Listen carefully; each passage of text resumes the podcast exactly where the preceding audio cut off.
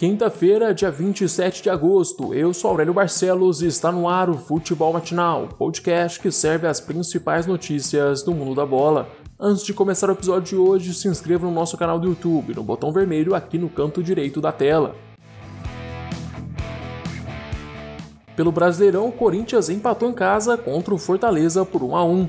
O time de Rogério Ceni saiu na frente com gol de Romarinho, mas Luan saiu do banco para empatar a partida.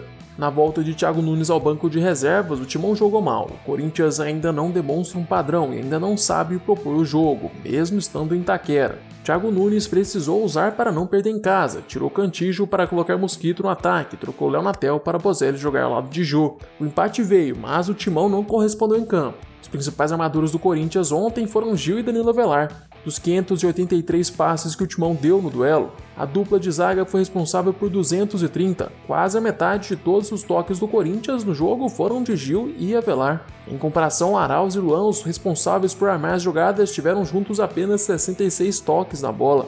Com empate, o Fortaleza agora soma 5 pontos em 5 jogos disputados. Já o Timão tem os mesmos 5 pontos, só que com uma partida a menos. São Paulo e Atlético Paranaense adiantaram no duelo da 11ª rodada do Brasileirão.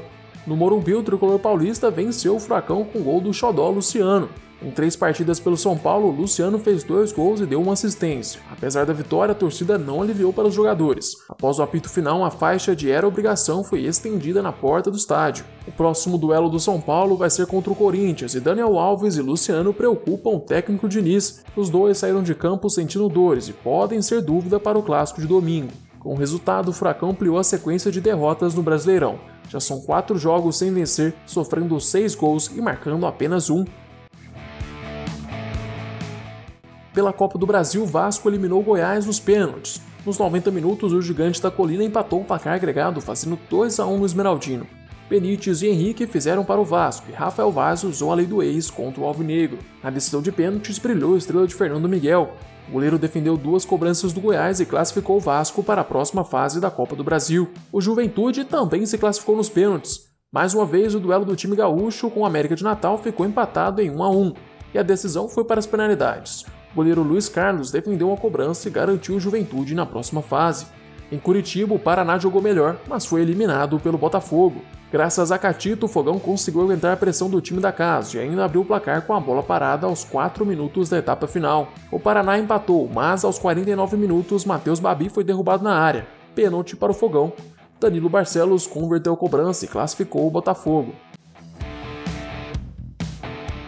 O Cruzeiro está fora da Copa do Brasil.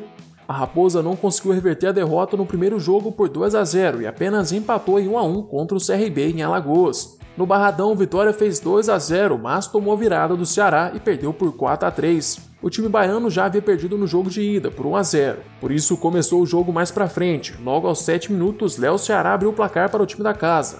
Aos 16, Thiago Carleto marcou o segundo de pênalti. Resultado que classificava o Vitória.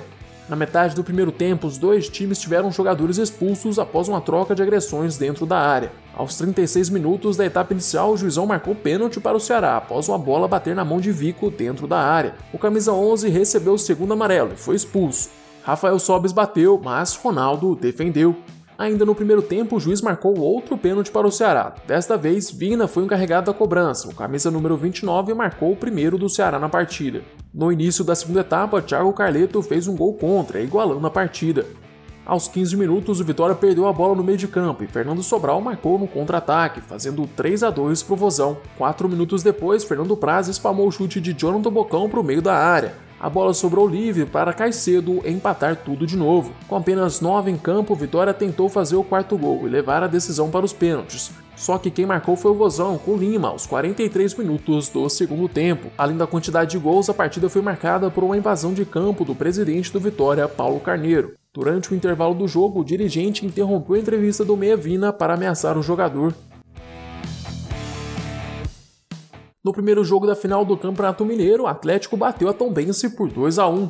Apesar da vantagem no placar, o Galo teve que suar bastante para vencer o time do interior. No primeiro tempo, o goleiro Felipe defendeu todos os chutes do time de São Paulo, enquanto a Tombense pouco chegava ao ataque.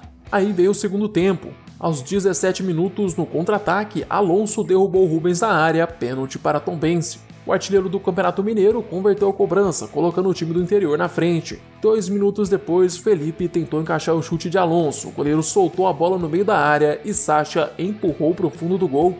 O Atlético continuou martelando Tombense, Keno, aos 52 minutos, virou o placar. Resultado final: Atlético Mineiro 2, Tombense 1. O segundo jogo da final vai ser realizado neste domingo às 4 horas da tarde. Pelo gauchão, o Grêmio venceu o Caxias por 2 a 0 e vai com vantagem para o jogo de domingo. Ao contrário da final do primeiro turno, quem se deu bem no centenário foi o tricolor gaúcho. PP abriu o placar logo de cara aos 7 minutos de jogo. O Caxias tentou empatar o duelo, mas parou em Vanderlei. Os tons da casa chegaram a fazer um gol no início do segundo tempo, só que o VAR apontou impedimento na jogada. O segundo gol do tricolor veio com Everton, ex-São Paulo. O meia acertou um belo voleio no ângulo, sem chances para o goleiro. O segundo jogo da final vai ser realizado no domingo às 4 horas da tarde na Arena do Grêmio. Chegamos ao fim deste episódio. Eu, Aurélio Barcelos, volto amanhã com mais futebol matinal para vocês. Eu te espero aqui às 6 horas da manhã. Aproveite para se inscrever no nosso canal do YouTube, seguir o podcast no Spotify. Se puder, também compartilhe o podcast com seus amigos e familiares. Até mais!